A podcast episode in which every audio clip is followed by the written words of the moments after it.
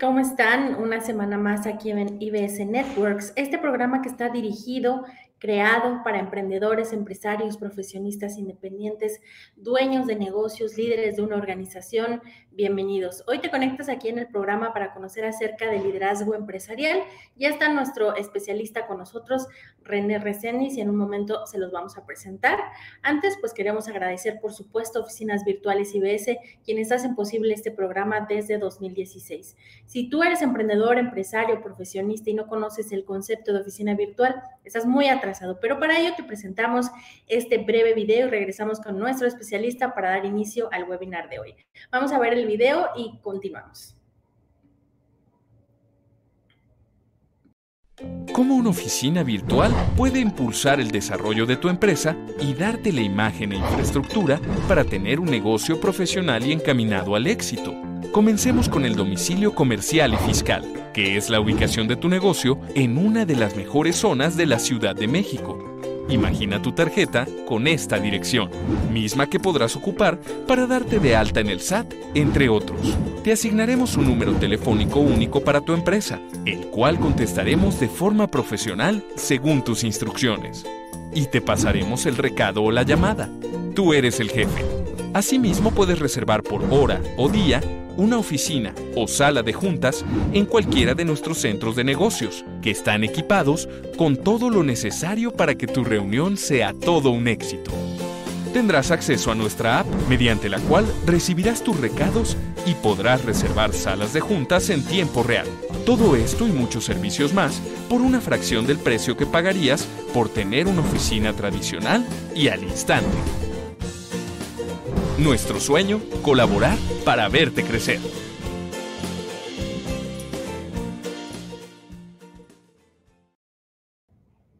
Pues así como lo escuchan, tenemos eh, varios centros de negocios en la Ciudad de México. Estamos en Avenida Presidente Mazarik, en Polanco, Avenida Tamaulipas, en Condesa, Lomas de Tecamachalco, Lomas de Santa Fe, Insurgente Sur, Reforma Centro. Siempre se están sumando más centros de negocios a la familia IBS. Estamos también en Monterrey, en Querétaro. Y bueno, aquí en pantalla ustedes están viendo ya la página de internet para que puedan ingresar y ver todas las opciones que tienen como oficina virtual. También, por supuesto, hay renta de oficina física, hay área de coworking y otros servicios como domicilio fiscal al que también puedes tener acceso. Tenemos en el caso de las oficinas virtuales un plan único de 980 pesos al mes. Aquí mismo en la página igual puedes encontrar cuáles son todos los beneficios que incluye este plan. Así es que, bueno, pues vamos a continuar con el webinar de hoy. Ya está con nosotros René Reséndiz, a quien eh, agradezco mucho su participación y que esté aquí con nosotros. René, bienvenido, ¿cómo estás? Hola, Lau. Eh, un gusto saludarte. Antes que nada, muchas gracias por la invitación y contento de estar aquí para platicar un poquito de la jubilación y un tema muy importante donde podemos actuar todos hoy para tener un mejor mañana. Así es, eh, déjenme comentarles que René es eh, consultor actuarial, es director y socio de Acerval, una firma que está dedicada a la consultoría actuarial, corretaje de seguros y fianzas.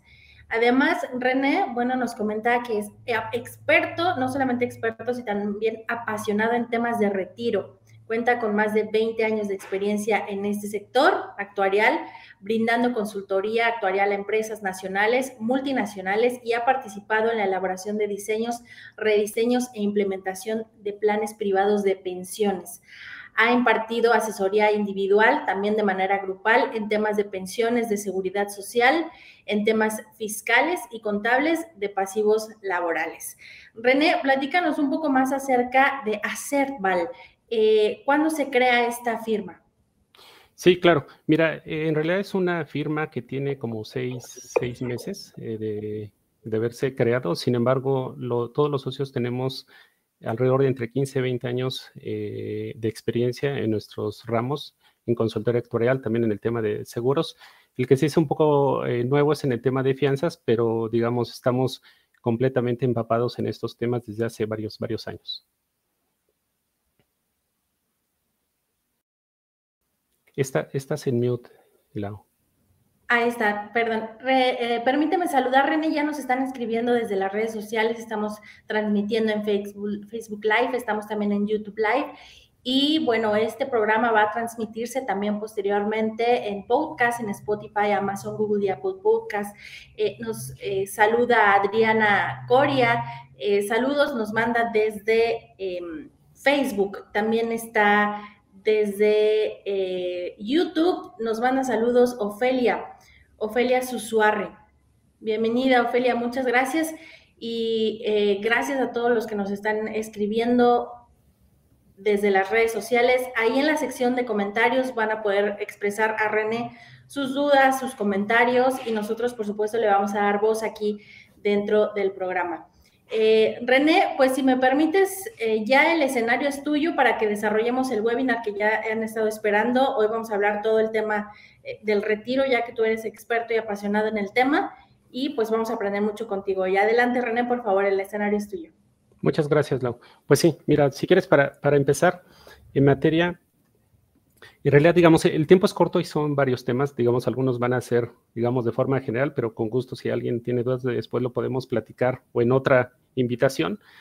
Eh, el tema es que podemos construir una jubilación exitosa desde el día de hoy, independientemente de la edad que nosotros tengamos, independientemente también si lo vemos de forma individual o incluso también a veces las empresas pueden ayudar. Y en ese sentido, ¿cómo es, digamos, como un proceso de, outplacement? Lo que, lo que puede hacerse es que las empresas pueden destinar, digamos, recursos, tiempo y asesorías para que los trabajadores con perfil de jubilación tengan información valiosa y tomen decisiones porque ya están cercanos a la jubilación.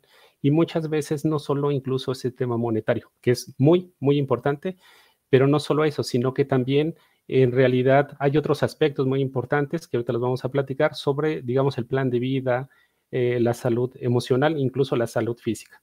Entonces vamos a empezar a platicar con esto. Cuando nosotros decimos, digamos, o preguntamos a personas jóvenes qué esperan o qué van a hacer cuando se jubilen, muchas veces esto está alineado con temas satisfactorios, ¿no? En realidad estamos hablando de descansar, viajar, disfrutar a la familia o incluso retomar a veces relaciones personales, familiares que a veces se han descuidado o no se le ha dedicado todo el tiempo por temas tal vez de trabajo, vivir tranquilos. En realidad, eso es eh, como aspecto emocional, pero también hay una pequeña preocupación o a veces también piensan eh, que esperan tener el dinero suficiente para que no sea una preocupación a la jubilación. En realidad, digamos, es meramente disfrutar eh, o a veces dicen, bueno, quiero seguir productivo y en realidad sí, voy a, sí pienso trabajar o tener un negocio propio, pero por gusto. O sea, no, es una necesidad, no tengo la obligación porque no forzosamente necesito el recurso. Entonces, si vemos, están alineados las cosas eh, con tema tal vez económico un poco, pero mucho más es el emocional. Entonces, eso es lo que, lo que se visualiza. Sin embargo, cuando nosotros vemos, bueno, o hemos visto, digamos, a las personas que ya están realmente cercanas a la jubilación, no es así.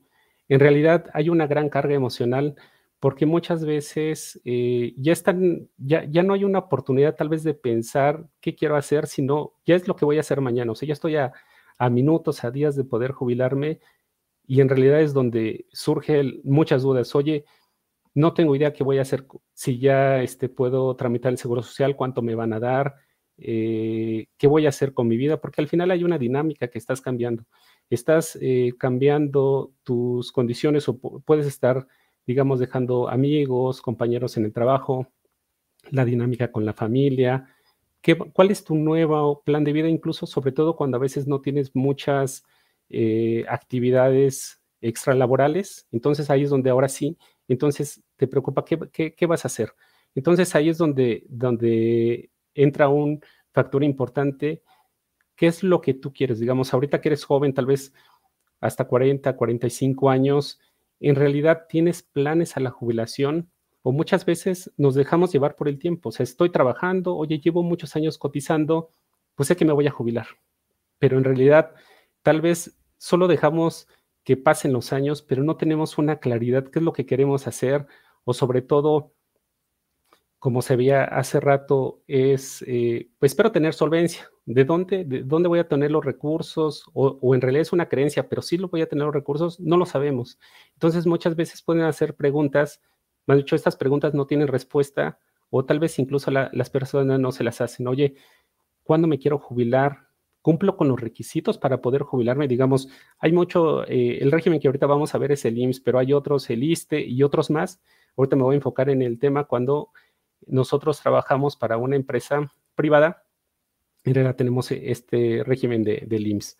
Incluso si hablo que hay un régimen, una ley nueva y una vieja, algunos tal vez ni siquiera podrían conocerlo. Entonces, a veces hay información eh, que no se, no se tiene o no se hacen las preguntas adecuadas o no en el tiempo adecuado y ahí es donde cuando ya estamos en la puerta es donde ya no podemos hacer mucho a veces. Entonces, si lo vemos de forma muy, muy general, incluso hay más aspectos, pero estos digamos como los principales, podríamos mencionar estos. El primero, y creo que es una, eh, algo muy recurrente, que siempre quieren tener la tranquilidad, la solvencia financiera de dónde voy a tener los recursos, van a ser suficientes o qué incluso qué puedo hacer si tal vez todavía tengo algunos años, ¿no? Tal vez, tal vez no estoy tan joven, pero todavía tengo algunos años para poder hacer algo, si se puede o de qué manera lo puedo hacer. Y por el otro lado, y estos dos eh, puntos que están de este lado, eh, yo tomé un extracto, sin embargo, esto está más relacionado con los expertos que nos ayudan en las pláticas que tenemos para los jubilados, en este caso del plan de vida o salud emocional eh, normalmente estas charlas las ofrecen eh, psicólogos o tanatólogos especiales en la materia y sobre todo que están relacionados cómo es la dinámica en la jubilación. Entonces, ahí es un extracto y en el lado de salud física contamos con médicos geriatras donde también este es un extracto, pero hay información valiosa, digamos, de cuidados generales o las actividades que podríamos estar haciendo eh, en el momento de la jubilación. Ahora si vemos ya en cifras, como decíamos, lo que nosotros esperamos es que todo esté bien, esté bonito, estemos descansando, estemos viajando, pero las cifras, ¿cómo están hoy? O sea, eso es lo que nosotros podríamos pensar, aunque tal vez no hemos construido nada para lograrlo. Pero, ¿qué, es lo que podemos ver? Y lo vamos a ver, son datos fríos que, no, no, no pretendo que se desalienten, sino en realidad son, son situaciones que, que actualmente están. Este está relacionado con una encuesta que fue hecha por, eh, se llama Consultores en Investigación y Comunicación, y además la Asociación Mexicana de Administradoras de Fondos de Retiro, Amafore.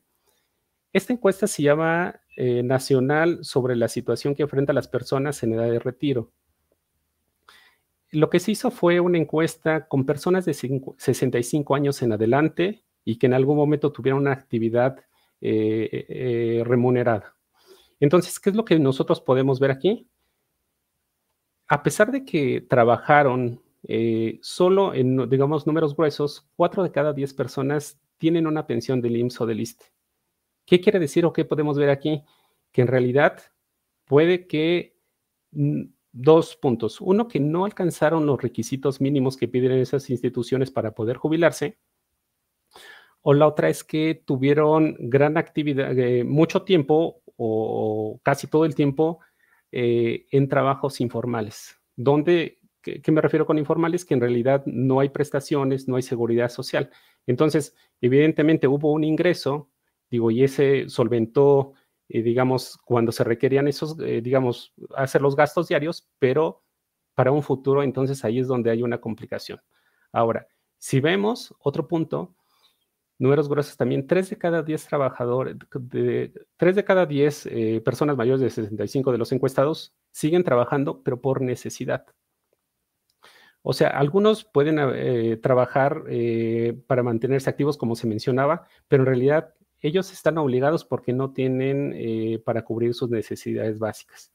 Entonces, y también de la misma manera, 3 de cada 10 de, de los adultos mayores que se encuestaron reciben ayuda de algún hijo, de un familiar, sobre todo de los hijos. Y aquí, digo, a mí se me hace tal vez un poco bajo, sobre todo que en México hay una eh, cultura mucho de, la familia, del apoyo, pero sin embargo también hay un tema importante que cuando hablamos de ellos, muchos de ellos tenían, tenían al menos entre dos a cuatro hijos, donde tal vez la distribución de las actividades o incluso eh, tema monetario se distribuya de digamos, entre todos los hijos y esto podría ser, digamos, a, que, la, que a los hijos no, no fuera, digamos, un, una, eh, un gasto fuerte, ¿no?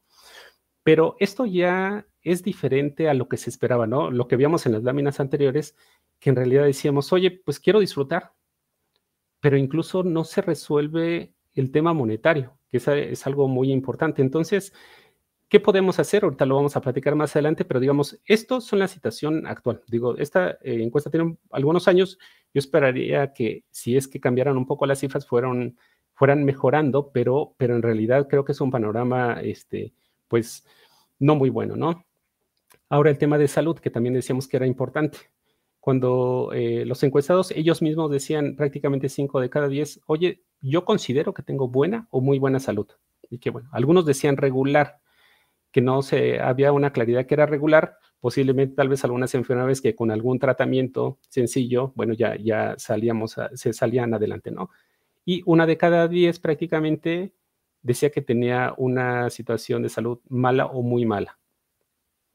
Y a pesar de que se requiere eso, eh, en realidad eh, no todos contaban con sistema de, salud eh, del IMSS o del ISTE, prácticamente 6 de cada 10. Entonces ahí es donde seguramente, incluso aparte de los gastos de necesidades, los gastos de salud muchas veces se tienen que cubrir y entonces son erogaciones adicionales. Ahora, incluso aquí podemos ver, oye, ¿por qué hay 39% de que dicen que tienen pensión y 61% que tienen seguridad social?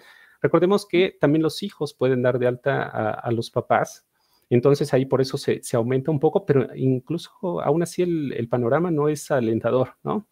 Y el estado de ánimo, cuando decían prácticamente el 25% decía que eh, se sentía triste, deprimido o preocupado. Y el, resto decía, en realidad me siento bien, me siento contento porque estoy con la familia, con los nietos, disfrutando. Pero en realidad esa es la situación, digamos, actual. No, esta no es una expectativa, sino las condiciones actuales y a otro, eh, otra encuesta que está muy ligada, ahora sí es la expectativa. ¿Cómo, ven los jóvenes? Y digamos jóvenes aquí me refiero entre 18 a, 40 años, que fue otra encuesta que también hizo la, la Mafore y una encuestadora que es Buendía y Laredo donde decía qué tan preparado estás para la vejez y sobre todo aquí preparado, qué tanta información tienes o incluso qué tanto estás eh, realizando hoy para tener unas mejores condiciones cuando llegues a en ese momento, ¿no? Y prácticamente entre nada preparado y poco preparado, estamos hablando de un 66%. Entonces es muy alto y algunos algo preparado que queda muy ambiguo, qué quiere decir si tal vez he oído de la jubilación, pero no, no estoy actuando o tal vez ya estoy empezando a ahorrar o a hacer alguna otra actividad. Y prácticamente uno de cada diez sí estaba muy preparado y seguramente ellos están haciendo ahorros. Entonces, eh,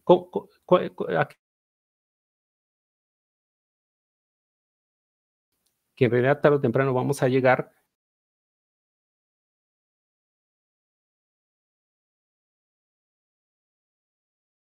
incluso las nuevas, no lo ven como una prioridad. Y también otro punto aquí que se ve es que se les preguntaba si ellos piensan que alguien los va a mantener económicamente en la vejez. Y el 56% dice que, que, consideran que alguien, sobre todo que los hijos. Entonces tal vez es como un, un ciclo de que yo estoy apoyando posiblemente, ¿no? A mis papás y entonces espero que mis hijos, aunque en realidad digamos, independientemente de, cómo lo vean, eh, como decíamos, había, antes había más hijos y ahora son menos, entonces podría ser más complicado. Y el 40% decía, creo que con lo que yo tengo, lo que voy a ahorrar, sea suficiente, que digamos que eso puede ser creencia porque puede decir, oye, yo estoy ahorrando, yo estoy en la seguridad social desde hace mucho tiempo, pero ahorita vamos a ver, la seguridad social, el tenerla ya no se, eh, ya no resuelve ese tema y en realidad no. Entonces, estos son los datos fríos, en realidad esta es la situación, pero podemos hacer cosas. Y justo de eso se trata la, plática, no, no estos datos eh, fríos, sino no alentadores, donde podemos ver, por un lado, el tema de la pensión del IMSS. De forma muy general, podemos ver que hay dos esquemas eh, y los afortunados son los que tienen el esquema de 1973, donde si cotizaste por primera vez antes del 1 de julio del 97, tienes ese esquema y después hubo una modificación si cotizaste a partir de esa fecha, ya estás en la ley del 97. Eh, y ahorita vamos a ver algunas diferencias, algunas características. Y ese cambio fue radical, eh, principalmente porque eh, en el régimen del 73, si tú cumplías con ciertos requisitos, digamos, hacía un cálculo con una fórmula donde había una bolsa general y de ahí tomaban, digamos, para tus recursos, para tu pensión. Sin embargo, las condiciones fueron cambiando, la esperanza de vida, digamos, los años que se espera que, la gente viva eh, fueron creciendo y sobre todo también la relación entre el personal, eh, las personas jubiladas y eh, las personas activas modificó. Entonces, por eso se hizo ese cambio de ley y la ley del 97, en realidad lo que ahora pasa es que lo que tú llegues a acumular, lo mucho poco, eso es lo que tienes en pensión. Entonces, por eso, en realidad, digamos, ellos no son tan afortunados como la ley anterior, pero bueno, esas son las condiciones. Oye, y yo, eh, digamos, en qué, ¿cómo sé en qué régimen estoy? Una forma general, y digo, no es infalible, es revisar tu número de seguridad social, donde deben haber 11 dígitos y si nos enfocamos en el, en el, código, en el dígito 5 y 6, tienes el año de nacimiento del trabajador, en este caso, digamos, hubiera sido 1970, y los dos anteriores, estamos hablando de el año en que te inscribiste por primera vez en el IMSS. Entonces aquí es donde puedes ver, ¿no? Aquí en este caso es del 91, pero puede ser incluso del 97 y dices, oye, estoy o, no, o incluso a veces alguien claramente dice, no, pues yo empecé a trabajar en el 90. Digamos, esa era una forma eh, posiblemente si es que no te acordabas o tuviste tal vez al inicio trabajos informales. O la otra es meterse directamente en la página del IMSS donde bajas tus semanas cotizadas y ahí claramente sí se ve cuándo empezaste a, cotizar. Entonces, bueno, ese es, ese es un punto.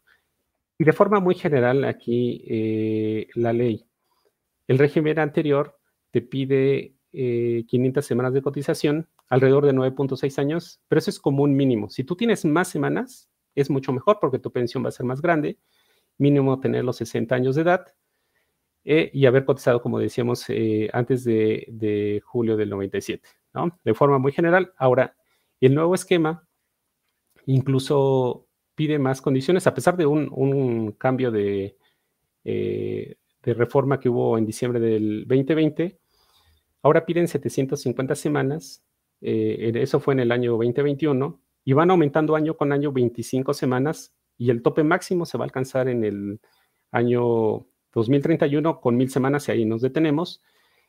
Eh, la edad, las condiciones mínimas de jubilación es a los 60. Puede ser un poco antes si eh, tu monto acumulado excede, excede por 30% el monto mínimo garantizado. Sin embargo, eh, en realidad también para alcanzarlo es, es muy complicado. Entonces, bueno, al menos con esto que hemos visto, si alguien dice, oye, yo me quiero ir a jubilar en el IMSS, al menos ya sabe qué es lo mínimo que debe eh, necesitar para poder levantar la mano y decir, oye, ya me quiero jubilar. Pero eso no resuelve todo, porque ahora vamos a ver, digamos, los niveles de reemplazo de forma muy general. ¿Esto qué quiere decir? Porque en realidad cada caso es independiente, eh, depende de las semanas cotizadas, cuántos años o en cuándo empezó a cotizar, este, si tiene algunas semanas eh, no reconocidas, si dejó de trabajar. Entonces, esto es muy, muy general y a qué me refiero aquí con el nivel de reemplazo es si tú eh, comparas tu pensión mensual contra tu último salario, que no forzosamente puede ser el más grande, pero digamos una forma general, ese es el nivel de reemplazo. Entonces, ¿qué quiere decir? Si, por ejemplo, yo ganaba 10 mil pesos cuando me jubilé y tengo una pensión de 3 mil, entonces quiere decir que tengo un nivel de reemplazo del 30%. Entonces, ¿qué, ¿qué, quiere decir aquí? En la ley del 73, que es la mejor de estas dos, alcanzas eh, en promedio tal vez un 70-75%, que en algunos casos puede ser incluso menor eh, o mayor, ¿no? Pero eh, esa es como la mejor de las condiciones y en el nuevo régimen puedes alcanzar un 40 o un 45%, pero sea que sea, cual sea de las, de, las dos, tienes un déficit importante. Entonces, ¿eso cómo lo vas a cubrir? Si, si tal vez como activo decías, oye, no me alcanza, ¿cómo vas a hacer ahora para tener ese déficit del 25% o de casi del 50%? Incluso este 40-45 que vemos aquí, en realidad fue porque la ley fue modificada eh, diciembre del 2020, porque antes se alcanzaba un 25, un 30% a lo más, entonces aún así son condiciones muy desfavorables. Pero bueno, entonces al menos podría darse a alguien ya una idea de cuánto va a ser el recurso por el tema exclusivo de, seguridad social. Pero vamos a ver otro, bueno, ¿qué puedo hacer yo? Hay alternativas de ahorro que yo puedo hacer ahora, independientemente de la edad que tenga, para la jubilación.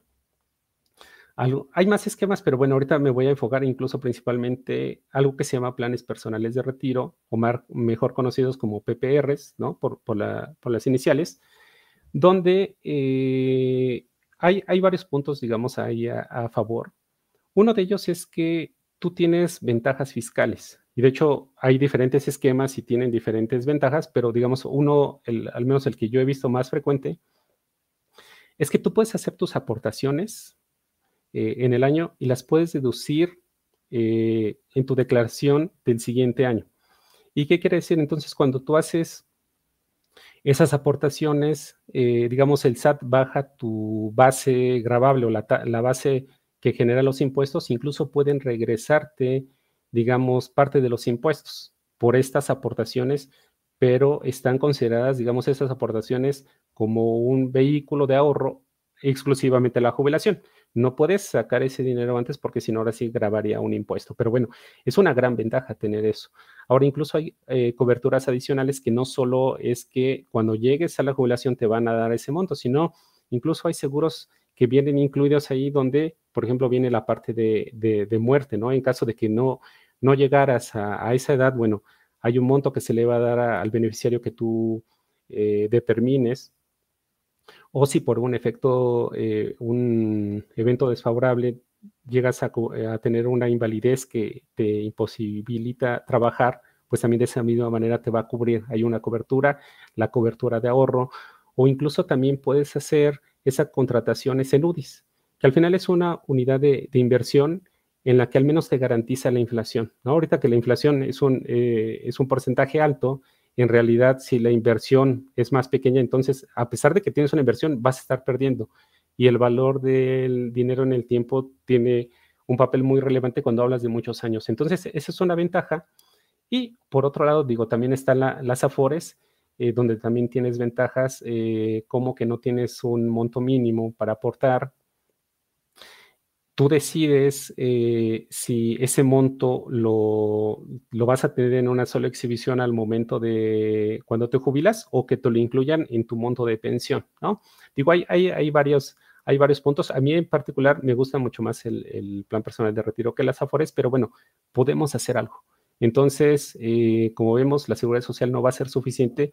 Esta es una de las opciones. Y otro tema, por ejemplo, aquí sería el tema de la educación financiera. Y sobre todo, porque a veces también nos han dicho, oye, suena bien eh, ahorrar para mi jubilación, pero no me alcanza. Y, muchas veces, eh, evidentemente, puede no alcanzar.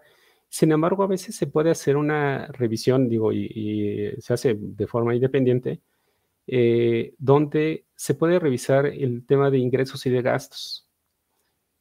Y puede empezarse eh, de forma mensual, pero incluso también anualizarlo. ¿Por qué? Porque los ingresos, digo, tal vez tienes un salario fijo, pero también tienes comisiones que a veces no te las pagan, este, te los pagan en ciertos periodos, eh, fondo de ahorro, caja de ahorro, utilidades. Entonces, hay varios ingresos que no forzosamente los puedes determinar mensualmente pero de la misma manera también los gastos, ¿no? Hay gastos que tienes que cubrir de día al día, alimentación, todo ello, pero hay otros que tal vez eh, los uniformes y todo, cuando van a entrar los niños a la escuela, en agosto tienes ese, ese ¿no? Tal vez incluso los gastos de Navidad, todo ello, cuando pagas el carro, tal vez lo pagas una sola vez en el año. Entonces, debería verse un presupuesto para ver cómo, cómo está la situación y sobre eso incluso puedes determinar ahí cuáles son los gastos que evidentemente son necesarios y cuáles de los que podrías tal vez prescindir porque no son,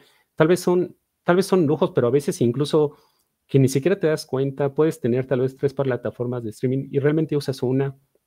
Por citar algo, ahí es donde puedes identificar dónde hay tal vez eh, salidas de dinero que no las visualizas o, o, los clásicos también gastos hormiga, donde en realidad eh, hay algo que lo haces cotidianamente y ya cuando acumulas esos gastos, oye, es, algo fuerte, ¿no? La cultura también del ahorro que sea un hábito, no, no en realidad no es lo que me sobró, porque si hablamos de sobró, muchas veces no sobra nada. Entonces, más bien dicho, es un apartado más y sobre todo, a pesar de que tengas eh, planes de ahorro para corto mediano plazo, para irte de viaje, para casarte, para la casa, para este, alguna otro, algún evento que, que tengas importante, deberías pensar, y como se veía hace rato, algo exclusivamente para la jubilación. Porque si no, este, pues evidentemente veíamos, no, no va a ser suficiente los ingresos. Entonces, debe haber una cultura, digo, aquí lo hablamos de muy forma muy general, se podría incluso platicar ampliamente sobre esto, pero digamos aquí algo muy, muy rápido.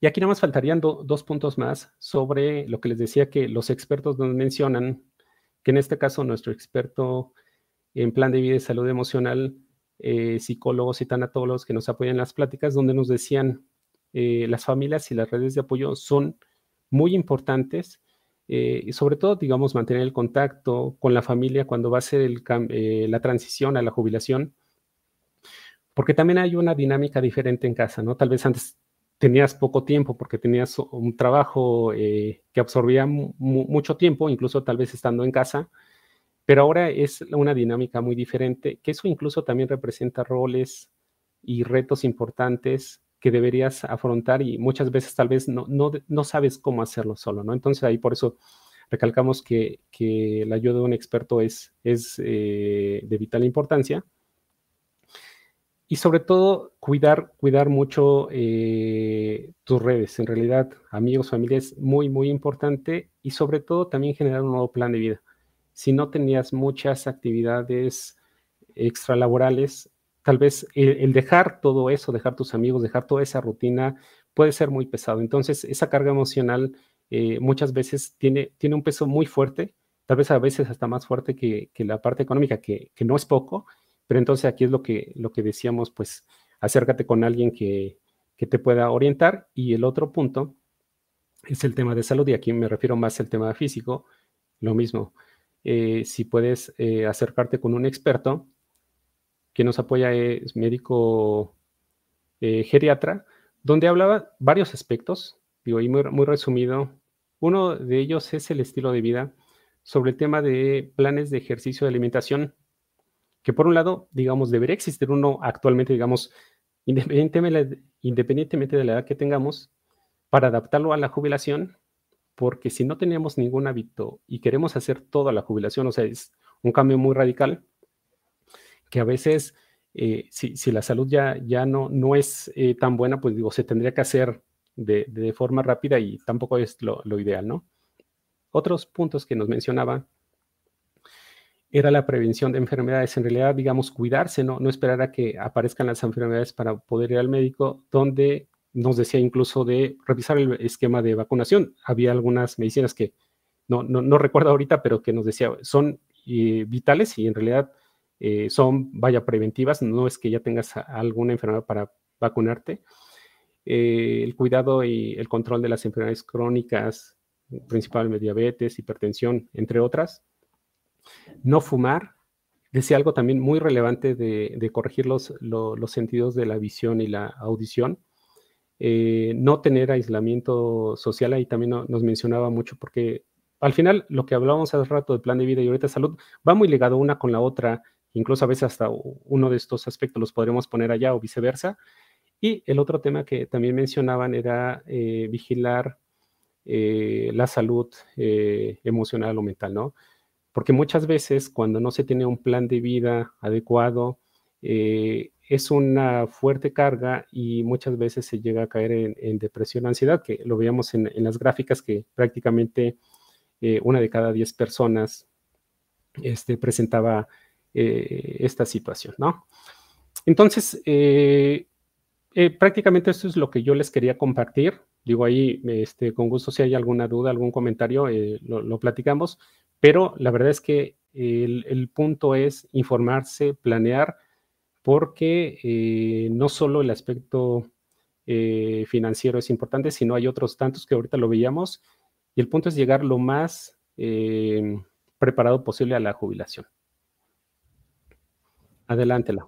Muy bien, René, muchas gracias información eh, muy precisa, nos diste un esqueleto muy interesante de la jubilación, no solo en la parte económica, sino también mencionaste eh, la importancia de la salud emocional, la salud física, eh, la salud mental. Eh, tenemos ahorita la lámina de la salud. Tendrás una lámina donde estén los datos de Acerval o los datos de René para que podamos ponernos en comunicación o aquellas personas que tengan alguna duda ya muy específica sobre su caso, que deseen ponerse en contacto contigo, que puedan ver aquí en pantalla tus datos de, contacto. Ahí está la, la información para que ustedes se pongan en contacto con Acerval Consultores Actuariales. Eh, para quienes nos escuchan en el podcast de 55 52 93 93 26, también pueden enviar un correo a contacto arroba acertval.com.mx. Acertval es con S y con V. acertval.com.mx y bueno, también hay posibilidad de ser atendidos a través de una línea por WhatsApp que es el 5565022102 y por supuesto está la página de internet también para que conozcan todos los servicios de Acerpal en acerpal.com.mx. Eh, mantenemos ahí esta esta diapositiva, René, si te parece bien, para que quienes nos ven en Facebook y en YouTube, pues puedan tomar nota. Además, este programa se queda guardado, el, programa se quedará reservado ya también en la página tanto de Facebook como de YouTube y próximamente ya también estará en el podcast en Spotify, Amazon, Google y Apple Podcast. Eh, platicamos hoy con René para quienes se incorporaron posteriormente. Eh, nos habló desde la jubilación en sus cifras, qué es la jubilación, de dónde provienen los recursos. Hablamos también, nos habló René acerca de algunas estadísticas, por ejemplo, de qué tan preparado te sientes tú para enfrentar la vejez. Los dos esquemas hicimos por ahí eh, un una radiografía de los dos esquemas de la pensión del IMSS de la ley de 1973 y la de ley de 1997, cuáles son estas alternativas de ahorro que tenemos para la jubilación. Eh, hablamos un poco también de educación financiera y finanzas personales con René y decíamos al final no solamente la parte eh, de dinero, sino también el plan de vida, la salud emocional, física y mental. Así es que yo creo que tuvimos oportunidad contigo, René, de abarcar eh, todo alrededor o todo lo que gira en torno de la jubilación y te agradecemos mucho el que compartas tu experiencia con nosotros, también por supuesto el tiempo que has invertido para poder estar aquí hoy con nosotros. Eh, te lo agradecemos de parte de todas las eh, oficinas con mucho gusto, y también de la comunidad empresarial que nos, que nos sigue.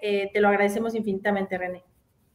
Con mucho gusto y cualquier duda, ahí, ahí están los contactos y digo, tal vez ahí nada más resumiría en, algo que nosotros podríamos apoyar, digamos, eh, de los servicios que hacemos, es si alguien ya quiere jubilarse, incluso, digamos, deseamos ahí de la preparación, pero alguien si quiere jubilarse también nos podemos apoyar para revisar la información, eh, asesorías, gestionar, incluso acompañarlos, los talleres, incluso de educación financiera, eh, el tema de outsourcing para las empresas cuando tienen empleados con perfil de jubilación y bueno, cualquier duda, con gusto podemos ahí platicarlo. Bueno, ahí están las vías de contacto. Dice Marian Sánchez desde Facebook, ¿ustedes dan asesoría sobre las opciones del IMSS para seguir cotizando cuando eres independiente? Mira, el tema de trabajador independiente, esta parte no, no estoy eh, completamente empapado. Sin embargo, mira, si, si ya después puedes contactar con nosotros y te decimos al menos algunas alternativas de lo que nosotros identificamos.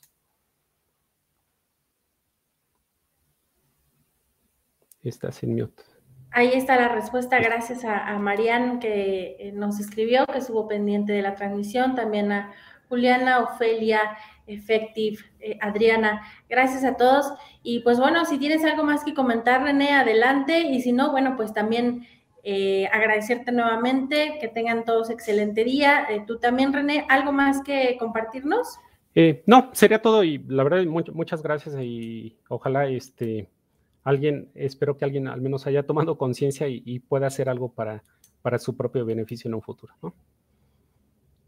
Muy bien, muchas gracias René, que tengas excelente día y nuevamente eh, gracias por haber participado con nosotros en este programa. Te tendremos próximamente.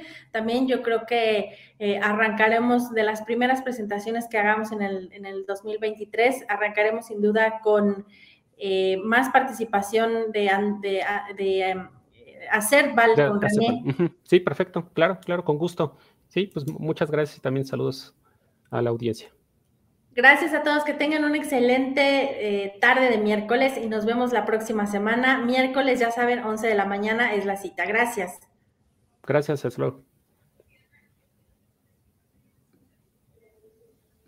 Cuando comienzas tu negocio o cuentas con una pyme, a veces es difícil dar una imagen profesional, ya que puede resultar muy costoso y complicado, ¿cierto? David tiene este problema. Trabaja en un café o en su casa pero siempre interrumpe su labor por distractores que se le presentan. Sus citas son incómodas por no lograr una imagen profesional y queda mal con sus clientes al no poder darle seguimiento. En cambio, los clientes de Mariana son bien atendidos y cuenta con herramientas y equipo para cubrir sus necesidades en oficinas de primer nivel. Sigue creciendo su negocio y también trabaja desde casa, pero tiene un secreto, una oficina virtual. Con una oficina virtual de IBS no tienes que preocuparte por nada, solo por seguir triunfando. Nuestro sueño, colaborar para verte crecer.